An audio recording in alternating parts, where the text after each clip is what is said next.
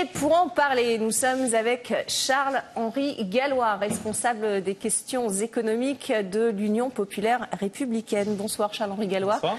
Merci d'arriver euh, sur ce plateau. Merci d'être avec nous sur RT France. On a, entendu euh, Giuseppe Conte hier devant euh, la Commission européenne, un discours pro-européen qui contraste d'ailleurs avec ses deux vice-présidents. Comment est-ce que l'Italie peut gouverner avec de telles oppositions sur, sur des dossiers importants comme les flux migratoires, par exemple? Bah, de toute façon, le problème de l'Italie qui va se poser est un problème général qui ressortait lors de ce passage devant le Parlement européen c'était assez surréaliste des deux côtés. Donc du côté de Conte, on avait l'impression du syndrome de Stockholm, où finalement euh, l'Union européenne lui explique euh, clairement qu'il ne peut pas faire d'autres politiques économiques et sociales que celles qui sont définies par l'Union européenne, notamment par les grandes orientations des politiques économiques, et donc il est pieds et poings liés. Et face à ça, au lieu euh, d'expliquer à sa population qu'on ne peut rien faire face à l'Union européenne, qu'il n'y a pas d'autre politique possible et qu'il faut en sortir, Giuseppe Conte euh, expliquait finalement qu'il y avait un peuple européen, il donnait pas de blanche face à ses bourreaux. Donc c'était euh, assez dingue de ce côté-là. Et de l'autre côté, euh, moi j'étais sidéré des parlementaires européens et des commissaires européens. Je rappelle quand même que ce sont des gens, les commissaires qui sont non élus. Le Parlement européen, les députés ont peu de légitimité, 43% de participation les élections. Monsieur Conte, c'est 73% de participation pour l'Italie et une élection nationale bien plus légitime. Et vous aviez ce Parlement européen qui donnait euh, des leçons à M. Comté. C'était vraiment la, secte Union européenne qui voulait punir le membre qui n'était pas assez européiste. On a déjà vu cette semaine la secte Union européenne qui voulait punir le membre qui veut sortir de la secte, à savoir le Royaume-Uni, plutôt que d'avoir une relation d'intelligence, et notamment d'ailleurs vis-à-vis euh, de la France. C'est l'un des rares pays avec lesquels nous avons un excédent commercial, le Royaume-Uni, et vous avez euh, Macron, euh, Pécresse, qui sont là à dire qu'il faut punir le Royaume-Uni, il faut que ça soit douloureux de sortir de l'Union européenne.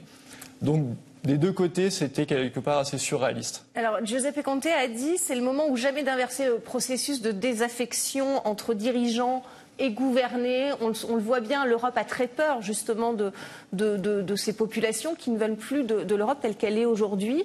Euh, pourquoi c'est le moment ou jamais? Est-ce que ça va basculer dans, un, dans, dans, une conception de l'Europe des nations? Comment est-ce que vous voyez les choses? Non, pour nous, vous savez, l'UPR, on prône le, Frexit depuis euh, maintenant 12 ans. C'est pas pour rien. C'est-à-dire que M. Juncker lui-même euh, commissaire européen, euh, président de la Commission européenne, a dit qu'il n'y a pas de choix démocratique possible contre les traités européens. Monsieur Conte ou tous les autres, Monsieur Tsipras avant lui, ou en France, Mme Le Pen, euh, Monsieur Mélenchon, Monsieur Dupont-Aignan, peuvent dire tant qu'ils veulent qu'ils feront une autre Europe. La grande problématique, c'est que l'Europe, elle est telle qu'elle est. Il y a une raison. Les traités européens, qui sont le carcan qui définissent toute la politique, entre autres économique et sociale, que doivent mener les pays, ne peuvent se changer qu'à l'unanimité des 28 États membres, demain 27 avec le départ du Royaume-Uni. Donc pour vous, n'est pas réformable telle qu'elle est aujourd'hui? Elle n'est pas réformable pour plusieurs raisons. Je vais prendre des exemples très concrets. Si vous voulez lutter contre les délocalisations ou lutter contre la fraude et l'évasion fiscale, ça implique de remettre en cause un des articles des traités européens, c'est l'article 63 du TFUE.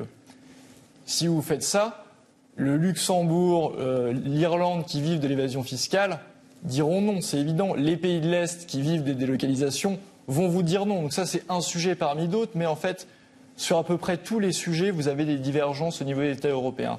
Un autre exemple, la politique extérieure. On a reproché à M. Conte, ce qui est quand même dingue, de ne pas avoir appuyé la résolution européenne qui consiste finalement en un coup d'État au Venezuela, qui consiste à dire je reconnais un, un président qui n'est pas le président qui a été élu par le peuple vénézuélien, mais il n'y avait pas que l'Italie qui était euh, contre ça. Vous aviez aussi, euh, entre autres, la Grèce. Donc sur ce sujet-là, comme sur tous les sujets, vous n'avez jamais d'accord. Et ce qui veut dire quoi? Ce qui veut dire que vous ne pouvez pas changer radicalement la construction européenne et radicalement l'Union européenne. Et à cet égard, je pense que M. Conte, euh, je parlais de syndrome de Stockholm, c'est un petit peu ça, il se trompe. La réalité, c'est que soit M. Conte sort de l'euro et de l'Union européenne et il pourra faire la politique pour laquelle il a été élu, ou soit il se couchera comme euh, Tsipras avant lui et tous les autres. Malheureusement, on l'a déjà vu sur le budget qu'ils ont revu leurs ambitions à la baisse et qu'ils ont donné des gages à l'Union européenne, notamment euh, avec des privatisations. Donc tout porte à croire, et comme tous les alter-européistes, finalement, comme il faut une légitimité énorme pour sortir de l'Union européenne, si vous faites campagne pour dire que vous allez faire une autre Europe, il se passera rien. Ce qu'il faut être, faut être honnête avec les Français. Il faut dire quoi? Il faut dire que oui, l'Union européenne est néfaste. Non, elle n'est pas réformable. Et oui, il faut en sortir. Et c'est ce que fera l'UPR aux élections européennes pour lesquelles je vous invite à voter pour nous. Alors effectivement, l'UPR prône le, fameux Frexit. Est-ce que, au vu de ce qui se passe en, Grande-Bretagne, vos velléités de, sortir de l'Union européenne n'ont pas pris un petit coup de froid? Pas du tout. Vous savez, c'était la même chose avant le référendum. On faisait peur aux gens, on leur dit vous allez avoir des pénuries de papier toilette. Si on entendait. Euh, on, parle d'une situation économique catastrophique pour la Grande-Bretagne, c'est ce que disent. On nous avait fait le même coup avant le référendum. Rappelez-vous, Madame Lagarde avait expliqué si jamais le Royaume-Uni vote non et vote pour le, le Brexit, dès le lendemain du vote, c'était pas au moment du Brexit, dès le lendemain du vote, ça serait la catastrophe. Qu'est-ce qui s'est passé après ça? En 2017, donc l'année du vote pour le Brexit, le Royaume-Uni a eu la plus forte croissance de tout le G7. On est en 2018, certes, la croissance n'est pas mirobolante, mais c'est une croissance qui est supérieure à celle de la France en 2018, supérieure à celle de l'Italie, supérieure à celle du Japon, supérieure à celle de l'Allemagne.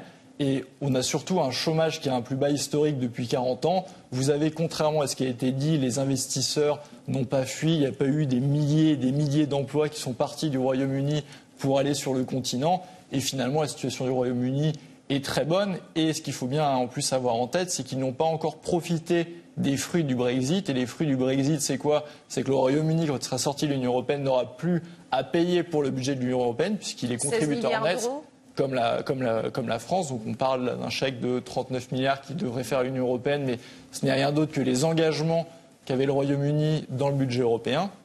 Et il y a aussi tout le poids de la législation. Vous savez que, par exemple, en France, le coût des normes européennes pour l'économie française, que ce soit pour les entreprises ou pour les entreprises publiques, c'est de l'ordre de 38 milliards d'euros par an. Donc c'est colossal, c'est 35 milliards de livres pour le Royaume-Uni. Donc ce sont tous ces avantages dont vont pouvoir bénéficier les Britanniques cet exemple très concret, en France, il y a 97% des entreprises qui n'exportent pas et donc c'est complètement absurde d'appliquer des normes européennes vers d'autres pays pour lesquels ils ne vont jamais exporter de leur vie. Tout ça, c'est des coûts, c'est de l'allègement économique pour les entreprises.